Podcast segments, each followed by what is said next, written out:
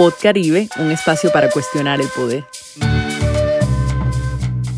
Hola a todo el Combo Pod Caribe, bienvenidos a, una nueva, a un nuevo episodio de este podcast que estamos haciendo en conjunto, quienes les saludamos hoy. Además, eh, en un momentico les presentamos a alguien también muy especial que nos acompaña en este episodio. Entonces, primero quiero saludar a mis compañeros de siempre. Eh, Belén, hola, ¿cómo estás? Hola Adri, hola Franklin, un saludo a todas las personas que nos escuchan nuevamente en este episodio y un saludo a quien nos acompaña hoy, que ahorita la presentamos. Hola Adri, hola Belén, hola persona que ahorita vamos a presentar. Muy contento de estar acá y sí, emocionado por el tema, creo que va a ser muy interesante. Hoy nos acompaña en esta mesa virtual Tatiana Velázquez, que han tenido la oportunidad de escuchar otros episodios de podcast y quizás ya reconozcan su voz ella nos acompañó en un episodio de la primera temporada. Tatiana es periodista y trabaja actualmente dirigiendo, codirigiendo el medio la Contratopedia Caribe, que también ustedes nos han visto mencionar porque es una de las fuentes que usamos para muchos de nuestros episodios. Hola Tatiana, ¿cómo estás? Hola, muy bien, gracias. Eh, muchas gracias por la invitación y pues un gusto, un placer estar aquí debatiendo estos temas de ciudad que tanta falta hacen. Pod Caribe, un espacio para cuestionar el poder.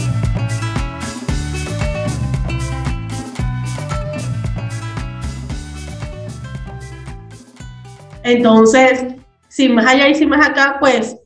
ustedes como saben, la temporada, el episodio pasado, les anunciamos que esta temporada se viene un poquito más barranquillizada hemos decidido pues conversar un poco más de los temas que, que nos atienden directamente eh, en Barranquilla, quienes habitamos Barranquilla. En el episodio pasado conversábamos como esta dualidad de la infraestructura y como el imaginario urbano que se nos está, entre comillas, vendiendo a través de los renders. No tanto como en las obras en tal como ya se ven en la realidad, sino como esta imagen que podemos observar Belén decía, donde ya todos los árboles están florecidos. Y después de eso, pues varias cosas han sucedido, ¿no? Entre ellas, las, al final de esa semana de abril, el, DANE, el Departamento Nacional de Estadísticas, lanzó los datos sobre pobreza monetaria, pobreza monetaria extrema, pobreza multidimensional, son que datos también que dan como cierto aliento a nivel nacional en que hemos superado disminuido la pobreza desde el 2020 al 2021, pero que todavía muestra que Barranquilla tiene grandes retos para llegar a los niveles pobreza pre-pandemia. Entonces, junto a Valledupar tenemos más de 10 puntos de diferencia entre la incidencia de pobreza monetaria de 2019 a 2021. Entonces, hay, como, hay un gran reto que pone sobre la mesa cositas que hablábamos en el episodio anterior, ¿no? Y es como esta diferencia entre el render y lo que realmente estamos viviendo en la ciudad y los grandes retos que todavía tiene la ciudad a nivel social. Desde eso queremos hablar en este episodio. Bienvenidos, bienvenidas, bienvenidas. Ya nos escuchamos.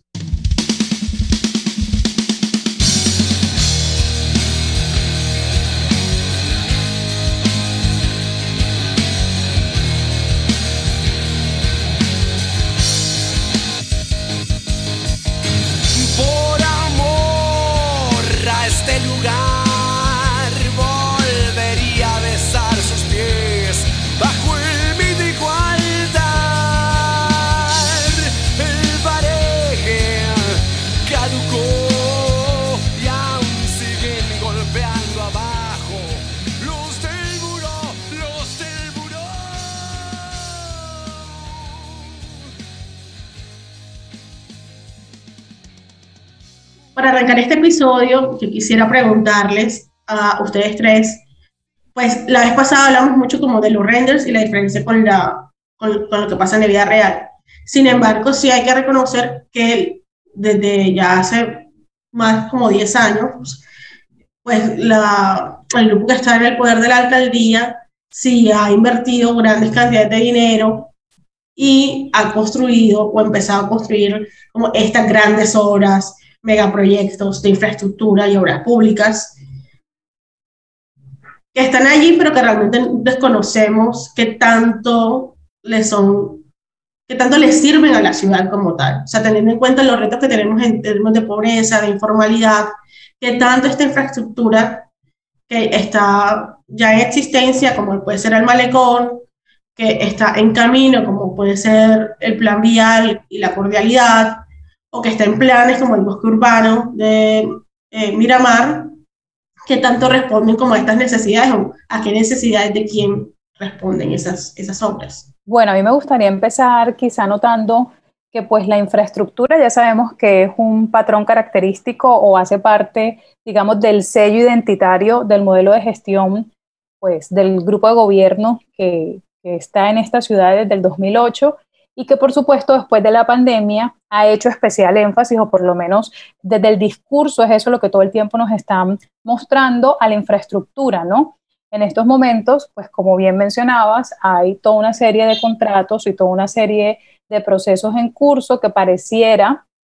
por eh, la, la, constante exposición de renders, pues que, que, vamos hacia una ciudad, yo no diría ni del siglo XXI ni XXII, sino del siglo XXV, ¿no? Porque la imagen es tan de avanzada que pues yo siempre cuando los veo me cuestiono qué tanto eso que está allí es muy similar o representa muy bien lo que en la cotidianidad nos toca sufrir muchas veces con algo tan sencillo como que las personas respeten el semáforo no solamente vehicular, sino peatonal. Digamos que allí habría que empezar a analizar un poco cuál es como la, la, lógica entre lo que muestra o la oportunidad entre lo que muestra el render y lo que muestra la vida real. Pero más allá de pues, los cuestionamientos o las dudas, más que cuestionamientos que me pueda generar lo que muestra la ciudad render, pues no deja de ser llamativo o al menos interesante para analizar que pues en toda esa revolución de cemento o en toda esa locomotora de obras, que sobre todo, insisto, tienen más eh, combustión ahora después de pandemia para, como parte de la reactivación económica y pues así se anunciaron como parte de reactivar la economía y de sacar adelante eh, pues todos estos desafíos sociales que tenemos, pues también no deja de ser interesante o llamativo que muchos de esos contratos pues estén quedando en esos rostros ya conocidos durante la última década o que suelen tener eh, preponderancia o, o, que suelen tener siempre contratos asegurados eh, cuando hablamos de megacontratación, ¿no? de contratos de más de mil millones de pesos. Entonces, justamente, revisando un poco como la contratación reciente de los últimos dos años, pues el contrato más llamativo o el contrato más publicitado es el Ecoparque Mallorquín, que pues ya sabemos que tiene varias fases y todas esas fases juntas suman algo así cercano a los 300 mil millones de pesos, pues ya hay cuatro procesos en marcha relacionados con ese megaproyecto. Y pues el primero, que es el más visible porque el alcalde todo el tiempo está mandando fotografías y está eh, en la lancha muy fotogénico él en, esos recorridos que hace de la Ciénaga de Mallorquín, pues esa primera fase, que es todo el tema del pilotaje y de, en efecto, construir eh, lo que va a ser el ecoparque y este sendero, que es lo que pues, más atención o más expectativa está generando, pues se lo ganó la dupla, que pues ya ha sido muy cuestionada y denunciada por Aida Merlano, eh, Faisal Cure Gerlain, ¿no? Y allí es muy interesante ver cómo no solamente habría mucho material para analizar, que pues la obra insignia de lo que va a ser eh, el próximo año, o por lo menos la promoción de lo que queda del gobierno de Pumarejo haya quedado en una dupla sobre la que hay muchos cuestionamientos por corrupción eh, de parte de una ex aliada de ese grupo político, es decir, estoy hablando de eh, Aida Merlano. No solamente eso es llamativo, sino también me parece a mí que es interesante o llamativo ver la oportunidad en la construcción, ¿no? Es decir, nadie está diciendo que esto no es necesario, pero habría que ver si el momento en el que se anuncia, cuando estamos en un proceso eh, eh, tratando de salir adelante de la pandemia, pues es el momento oportuno. A mí me parece muy, muy interesante eso que tú dices, Tatiana, porque me, me, me, me trae a, a, a pensar en uno de los grandes argumentos que se tienen respecto de, digamos, por qué se critica la infraestructura, porque muy bien lo has dicho tú, o sea, la infraestructura en sí no es mala, hay, digamos, modernización de, por ejemplo, de, de vías en Barranquilla que se requieren hacer, pero frente a cifras que veremos posteriormente de pobreza, del golpe tan fuerte que dio la pandemia frente a la economía, tanto en términos monetarios como de pobreza multidimensional, a las personas en Barranquilla, fueron, fueron bastante fuertes. Entonces, eh, está por un lado lo que tú comentas, digamos, cómo se está contratando eh, las personas que van a construir esto, o sea, la cifra que dijiste es una cantidad de plata impresionante. Y en segundo lugar, cómo queda la infraestructura, que es una parte de, bueno, sí, la infraestructura nos permite movilizarnos más, nos permite quizá tener más camiones que van a pasar más al puerto, no sé, pero eso no va necesariamente y directamente a correlacionarse con mejora en empleo, con mejora en generación de empleo. Eh, si nos ajustamos como a los argumentos generalmente como como posicionado frente a por qué son importantes y más aún de eso y es algo que ya comentamos en la en la en la en el episodio pasado respecto de cómo se usa ese espacio y realmente cómo va a ser ese retorno a la inversión de lo que tú estás poniendo en la infraestructura, es decir, a largo plazo que te va a dar más ingreso quizá como como como como ciudad, como sociedad tener educación a niñez, tener una niñez alimentada, tener a personas con empleo o tener una vía con 16 carriles. Ejemplo muy rápidamente, la circunvalar se, se amplió hace relativamente muy poco tiempo y a la circunvalar es un desastre para movilizarse en ella. Es decir, ¿dónde quedó el montón de plata que se metió? Eh, sumémosle uno de los argumentos que damos la vez pasada, ¿cómo usa la gente el espacio? Puedes meterle la cantidad de vallas que tú quieras para que la gente no se cruce por la mitad de la calle, pero la gente lo va a seguir haciendo, ¿cierto? Por un tema de cultura ciudadana que tú mencionaste ahorita muy brevemente. Bueno, creo que ya ustedes dos han mencionado básicamente dónde está el problema. Yo solamente agregaría una cosa y es eh, que la infraestructura también puede dar respuesta a otras necesidades eh, incluso que, se resuelven con, con, la construcción. Y yo me haría la pregunta, y también es un poco la pregunta que motivaba cuando empezamos a pensar en este episodio, ¿cómo se determina la priorización de las obras? Porque está claro que hay que hacer inversiones en infraestructura, pero por ejemplo, ¿cómo se prioriza eh, o, o ¿Quiénes están decidiendo si la inversión es en hospitales, colegios eh, o mejoras que, digamos, garantizan una, un mejor acceso a derechos a toda la ciudadanía o si son obras que eh, desde luego garantizan un mejor estar en ese lugar, o al menos es esa la intención, pero no necesariamente para toda la población y no necesariamente correlacionadas con otras necesidades que tiene la población. Y ahí vendría una segunda pregunta que siempre surge cuando hablamos de Barranquilla y es no solo cómo se priorizan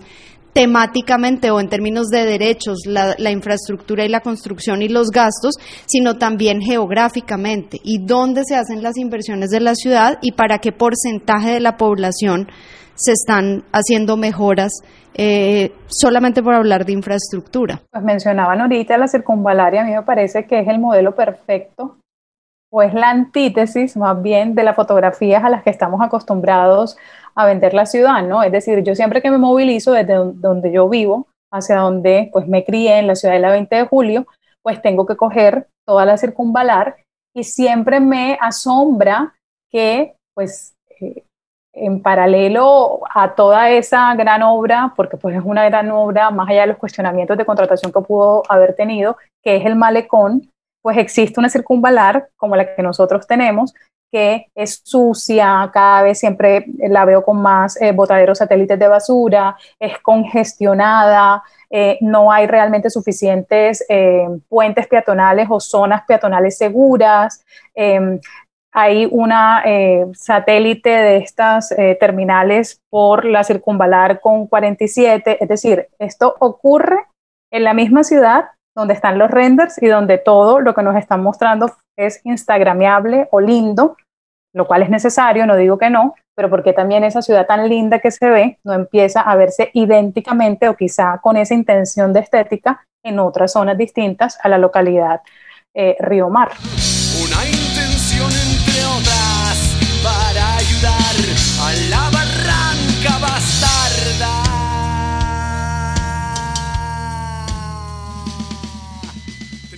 Pensando un poco en lo que ustedes hablaban en la sección pasada, pienso ahora también que yo noto un cambio en el discurso oficial respecto también a la infraestructura, ¿no? O sea, como de ser el alcalde del cemento, porque simplemente se quieren hacer vías, a usar ya los, los, medios y las redes sociales de la alcaldía para decir, ah, no, es que cuando hacemos una vía le damos acceso a la salud porque, para que pueda pasar la ambulancia. Es creo de las cosas más repetidas con varios a la hora. Sin embargo, creería yo que es casi que obvio para muchas personas que Barranquilla todavía tiene grandes retos en materia de pobreza y desigualdad Además de las cifras del DANE, por ejemplo, esta semana están circulando los resultados del índice de progreso social que lanza la red de ciudades como vamos. Y Barranquilla, pues nosotros no seremos la peor ciudad de Barranquilla, de Colombia, pero sin embargo somos muy mediocres en los resultados. Entonces, todavía aunque nos vendan esta idea de la mejor ciudad, la realidad nos está mostrando otra cosa. Y entonces, en ese sentido, ¿quién goza esta, esta infraestructura que se está haciendo, no? Y, y qué opciones realmente tenemos la ciudadanía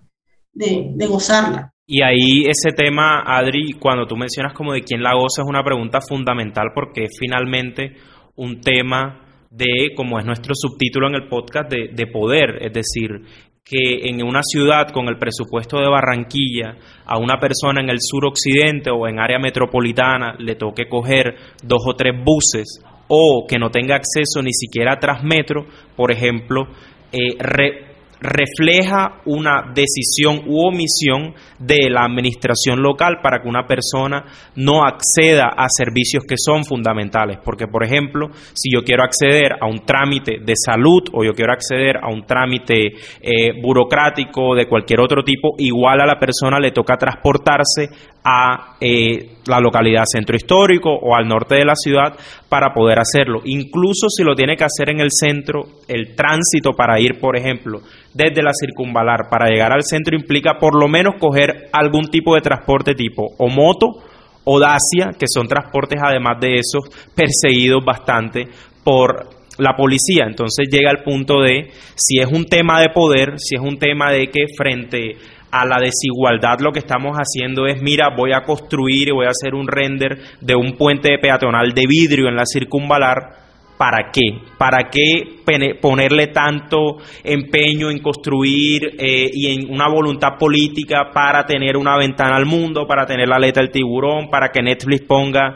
el anuncio de Stranger Things 4 en el malecón? o sea, ¿para qué? Entonces hay un tema, hay un tema interesante ahí. Yo antes de que, de que Tatiana dijera las cifras, quisiera mencionar, pues antes de que se refiera un poco como a estas cifras más desglosadas, quisiera mencionar una cosa y es que, por ejemplo, en esa encuesta de Barranquilla, ¿cómo vamos? Las prioridades que la misma gente responde, que hay que mencionar también que las personas entrevistadas son 1.600, o sea, no es un porcentaje altísimo, pero con las respuestas que hay sobre, sobre esta encuesta, es evidente que la preocupación mayor de las personas no está alrededor de la infraestructura, que la, la, preocupación alrededor de las soluciones que tiene que presentar la ciudad están más vinculadas, por ejemplo, al tema de salud, salud, educación y un punto fundamental que sobre el cual pues eh, ya Tati va a desarrollar mucho más, que es el del empleo, que es el que realmente garantiza la posibilidad del acceso y el gozo de todas esas obras y maravillas que tiene la ciudad, porque si las familias no tienen un mínimo para, para el cumplimiento de las necesidades básicas, no hay recursos con los cuales moverse o trasladarse a gozar de la ciudad en otros lugares. En eso que mencionas, Belén, habría que ver qué tanto quizá las vías o esta parte de infraestructura, pues de la movilidad propia del barrio o del entorno más cercano, puede que ya no sea tan interesante o tan relevante dentro de las preocupaciones de la gente, porque pues Barrios a la Obra ha sido uno de los barrios más, eh, digamos, eh, ambiciosos eh, pues del modelo charista y sin duda ha sido uno de los programas que más ha dado eh, kilómetros eh, pavimentados, ¿no? O sea, también habría que mirar qué tanto eso puede ser en respuesta a pues, un programa que si bien la contratación a veces no es la más eh, transparente en términos de que favorece la pluralidad de oferentes, pues sí pueda mm, estar generando posibilidades de, sí, de, mayor comodidad entre los ciudadanos de los barrios.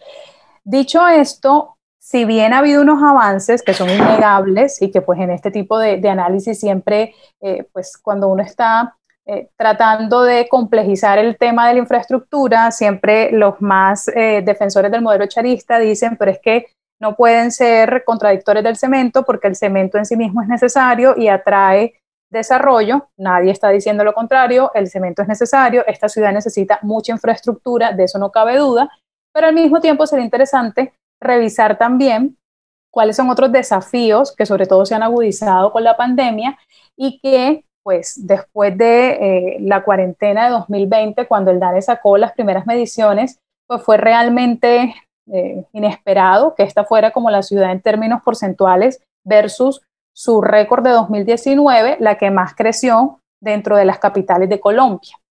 La reciente medición que salió en abril pues muestra avances, es decir, era esperable que hubiese avances porque pues ya tenemos un año largo de la economía abierta, pero a mí me parece un poco llamativa la manera como esto se vendió desde el discurso oficial, ¿no? Es decir, se muestra como que estamos avanzando, cosa que es cierta, pero se intenta matizar un poco la brecha que todavía tenemos y ahí es cuando, por supuesto, dependiendo cómo analices las cifras, esto puede ser mirar el vaso medio lleno o medio vacío, pero pues evidentemente hay una realidad que no se puede ocultar y es que todavía estamos a 10 puntos del indicador prepandemia y que esa brecha, ¿cierto? de la reciente medición muestra que si bien ha habido avances en comparación con lo que fue la medición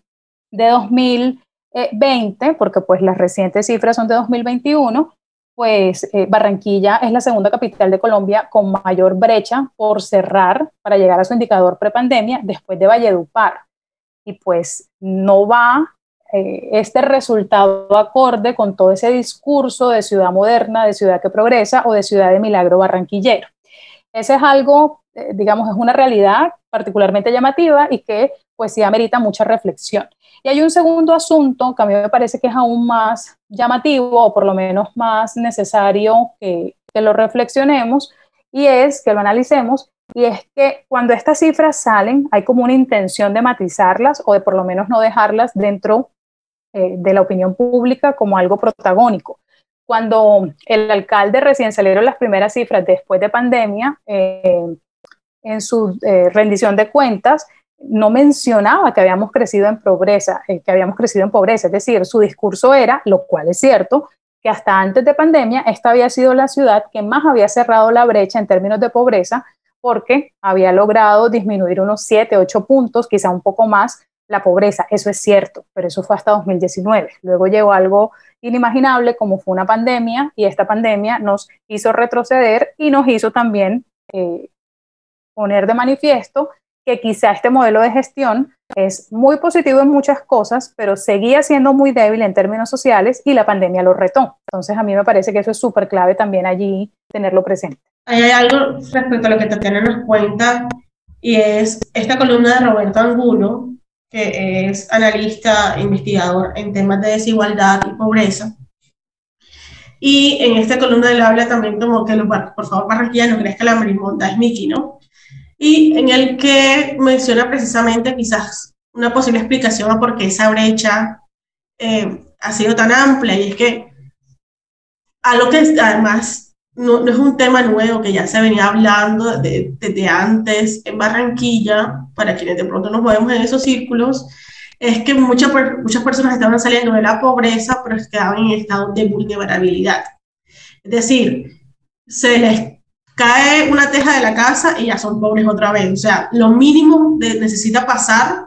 y ya estas personas son pobres nuevamente y la, y la cantidad de dinero de la línea de pobreza en Barranquilla es menos de 400 mil pesos, o sea, no estamos hablando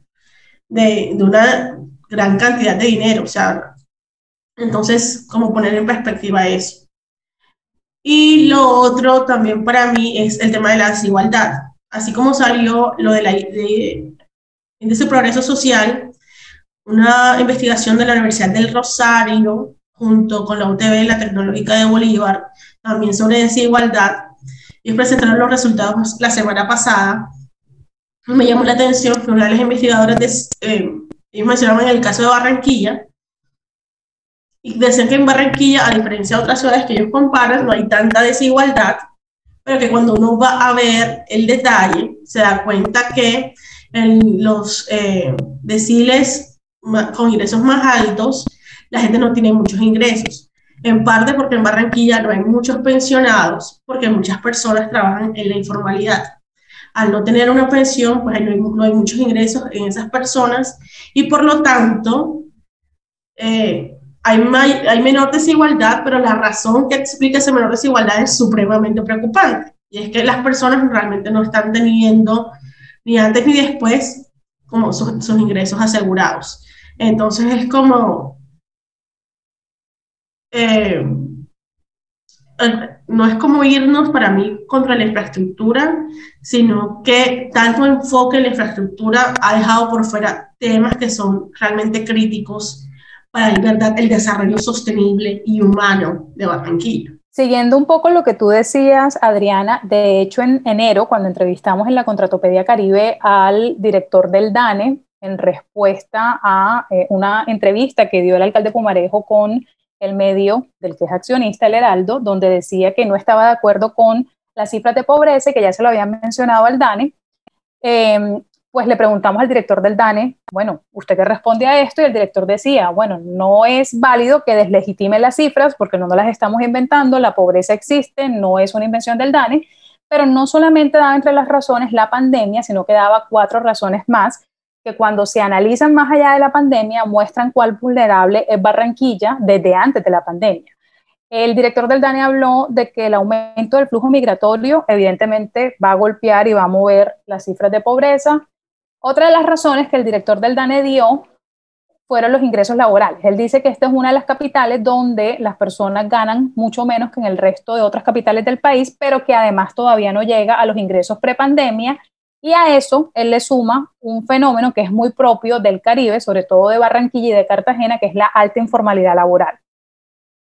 mencionó que los hogares en esta ciudad son más grandes que los de otras capitales y además el costo de vida aquí es más elevado que en otras ciudades. Entonces eso quiere decir que aquí comer o conseguir una canasta básica de alimentos no es tan económico como puede ser en otras ciudades. Y la quinta razón que mencionó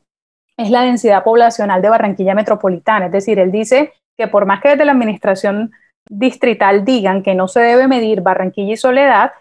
es imposible no hacerlo porque tienen una relación socioeconómica, la una depende de la otra, y sería ir en contra de una medición que ocurre en el resto del país. Es decir, a Medellín la miden con el Valle de Aburrá, em, a Cali la miden con Jumbo, etcétera, etcétera. Para cerrar este episodio, yo quisiera hablar de algo que ustedes mencionaban, de hecho, en la primera sección, ¿no? Y es un poquito sobre la circunvalar, ustedes decían, o la cordialidad, que pues se están viendo como estos cambios que se están haciendo en infraestructura, pero de repente uno ve igual como el caos sobre la calle. Entonces, eso nos habla un poco que tampoco la infraestructura pareciera estar hablando como a otras necesidades de una ciudad que se llama, como lo decía ahorita Tatiana, como el Milagro Barranquillero, la ciudad del progreso, etcétera, que viene siendo, eh, que Barranquilla sigue siendo una ciudad hostil, ¿no? Entonces, realmente hay poca satisfacción si uno, si uno realmente mira la, con detalle con el espacio público, por mucho que haya estas mega obras, eh, cruzar un andén, y especialmente en las localidades, digamos, en las que hay mayor concentración tal vez de pobreza, que puede ser suroccidente o suroriente, estos porcentajes son supremamente bajos, el de satisfacción con el espacio público, con las zonas verdes, con los parques, incluso a pesar de toda la cosa de, de, programa de parques de la alcaldía. Entonces, yo sí quisiera que de pronto ustedes también nos ayudaran a reflexionar a todo el Combo Caribe sobre uno cómo logra comulgar estas inversiones en infraestructura, pero que realmente la forma en cómo nos estamos nosotros como ciudadanía apoderando o no también refleja otras cosas y otras dinámicas de la ciudad a las que hay que echarles ojo. Eso que dices de ciudad hostil me parece que define muy bien las travesías en las que a veces uno como ciudadano se embarca cuando sale a hacer cualquier diligencia en un carro y cree que puede tomarle 15 minutos, pero te toma 15 minutos a veces, como me ha pasado incluso un sábado al mediodía, ir tres cuadras en zonas que históricamente te habían vendido como zonas eh, de rápida movilidad. Y yo, yo creo que ahí hay un tema muy clave y es bien la infraestructura, bien que haya más calles, bien que haya más parques, pero esos procesos sí no van acompañados de procesos sociales para que el otro, primero, sepa que existe el otro, ¿no? O sea, para que identifiquemos al otro. A veces yo tengo dudas si aquí somos realmente ciudadanos, aquí somos habitantes de una ciudad que está en efecto con unas transformaciones interesantes, porque pues nadie lo puede negar, es decir, cuando uno va a Cartagena, uno ve que Cartagena está muy rezagada en términos de infraestructura y el cartagenero promedio siempre dice, yo quiero tener un char en mi ciudad. Eso tal cual sale a flote en las conversaciones promedio del cartagenero promedio. Uno. Y dos, eh, ok, perfecto, tenemos infraestructura, pero realmente nos estamos sabiendo relacionar con esa infraestructura o la infraestructura en la medida en que aumenta, crece, eh, se diversifica, porque pues primero fue infraestructura hospitalaria, después fue infraestructura vial, ahora estamos en infraestructura de malecones, parques, ¿Eso también se ve reflejado en nuestro comportamiento ciudadano? Yo creo que no. Cuando uno se moviliza aquí, tiene que hacer malabares para que se respete el semáforo, para que te respeten la senda peatonal, para que en efecto te vean, es decir, para que entiendan que el otro también está en la calle y que el otro necesita en efecto poder movilizarse. Y quiero cerrar mi intervención con un chiste que yo siempre digo. Cuando uno está cruzando ciertas zonas peatonales, eh,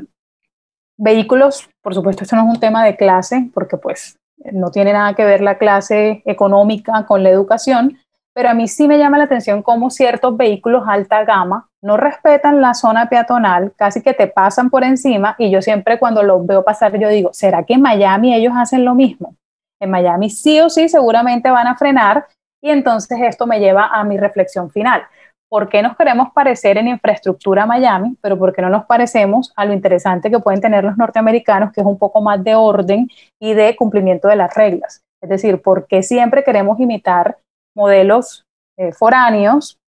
más allá de si estoy de acuerdo con ellos o no, pero por qué también no imitamos, ya que estamos muy dados a siempre estar eh, buscando modelos afuera, pues también imitar cómo se comportan ellos, ¿no? Y pues en lo poco o mucho que puedo conocer sobre cómo se comportan si tienen unos lineamientos más eh, generales sobre cómo comportarse en la calle, es decir, si tienen la conciencia de que hay que respetar al otro. Ya si evidentemente hay violencia o no, claro que la hay, ya eso es otro, otra discusión, pero por lo menos el sentido ciudadano de respeto la luz en rojo, no me paso al otro, no me paso la fila, identifico que hay otro al que debo respetar, pues yo creo que eso sí es eh, necesario eh, aprenderlo y a prestarle atención en esta ciudad porque definitivamente somos una ciudad muy hostil en nuestra cotidianidad. Para mí lo de la ciudad hostil me hace pensar básicamente en dos cosas, creo que cada una daría para un programa completo. Una tiene que ver con la posibilidad real del aprovechamiento de ciertos espacios que realmente no responden como a la lógica de la permanencia de las personas, sino sobre todo el paso de las personas por ahí. Entonces lo hemos hablado algunas veces, por ejemplo, que en el malecón hay muchas horas del día en las que no apetece estar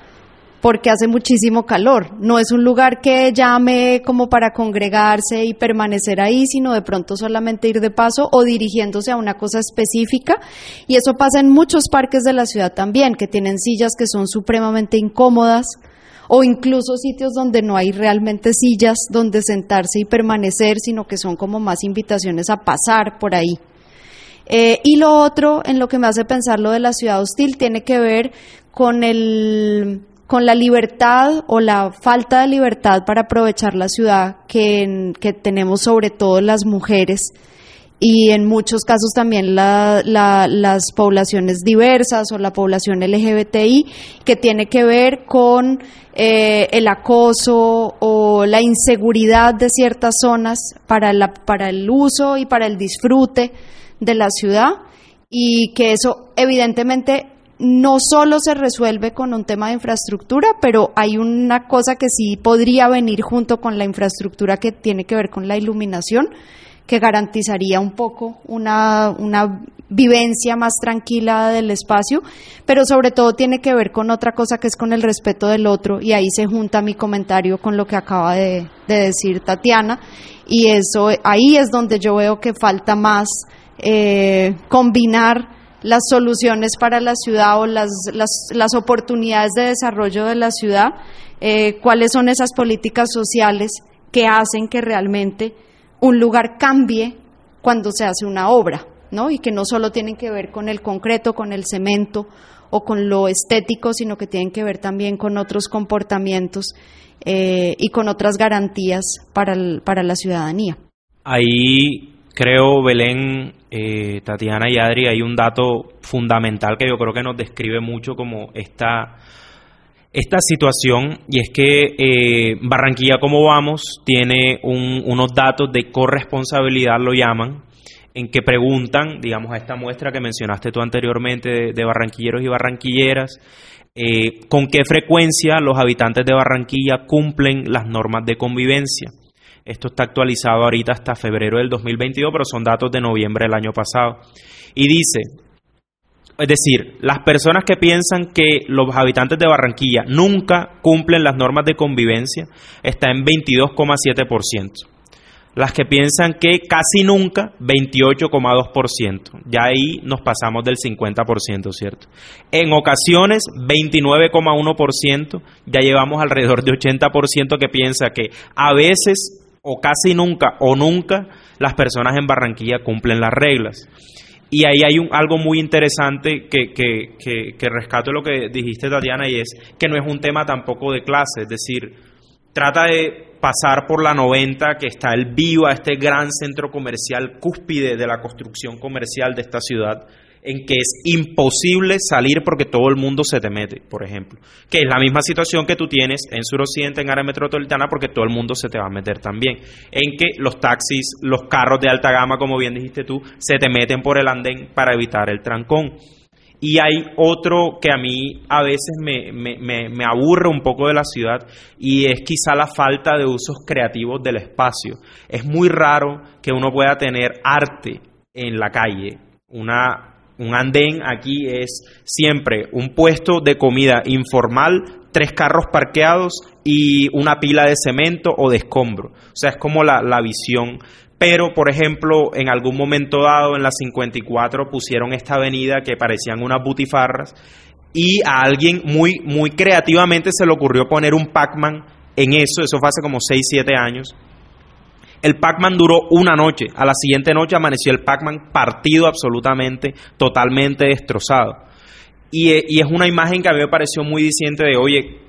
es algo que a mí me pareció curioso, creativo, a mucha gente le, le dio risa, le pareció como una forma interesante de apropiarse del espacio, que entre otras cosas, esa avenida ya está partida del lado para entrar a la 50 porque los carros buscan salir y se quitó esa parte creativa del espacio. Es decir, es muy raro encontrar uno un lugar en Barranquilla que uno diga qué bonita esta calle, más allá de lo comercial, más allá de los productos que se pueden adquirir, qué bonita per se. Más allá de ciertos, de pronto, aspectos históricos del barrio El Prado, que eso ha estado ahí desde siempre, pero no desde una iniciativa eh, local de cuidado, de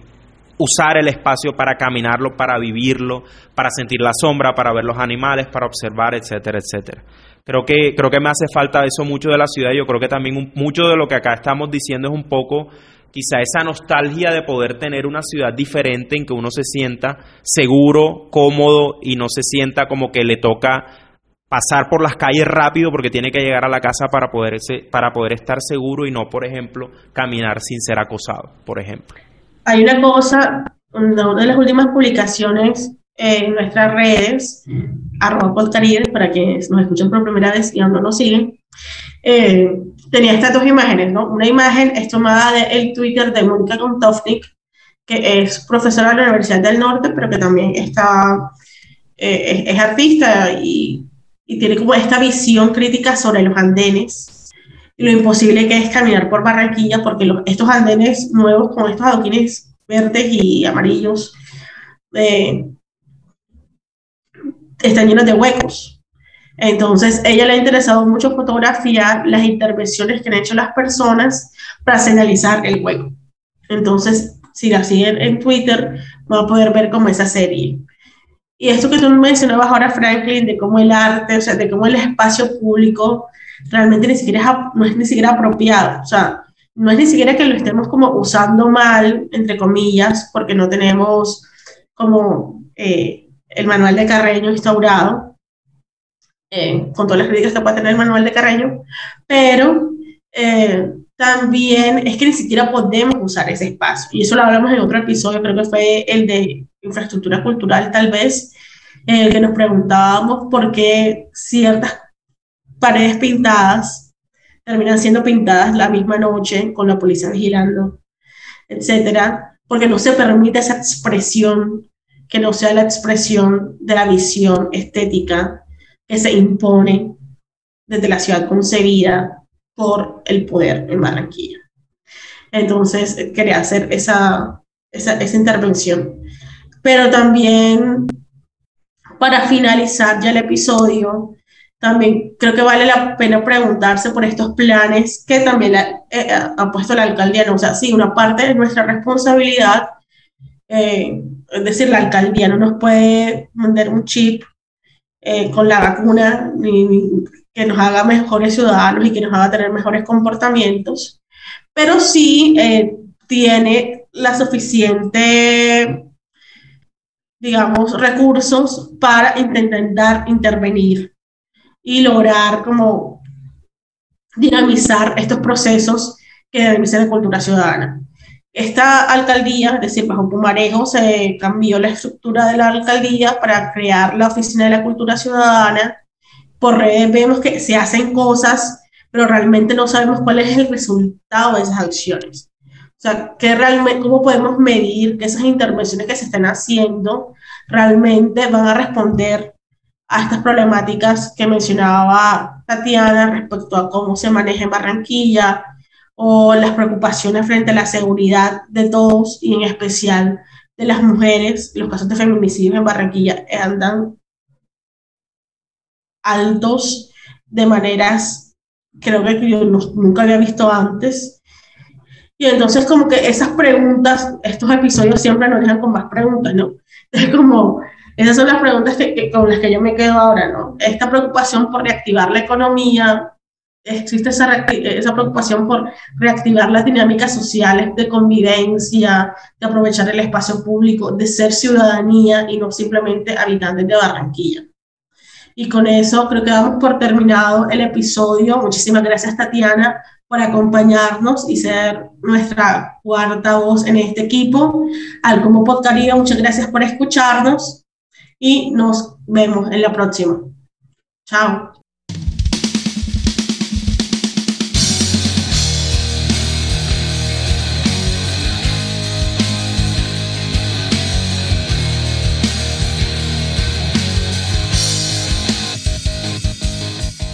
Este episodio fue grabado el 23 de mayo de 2022 desde Barranquilla. Podcaribe es un proyecto de Adriana Algarín, Belén Pardo y Franklin Martínez. En este episodio contamos con la participación de Tatiana Velázquez de la Contratopedia. La canción de este episodio es Barranca Bastarda de León Bruno.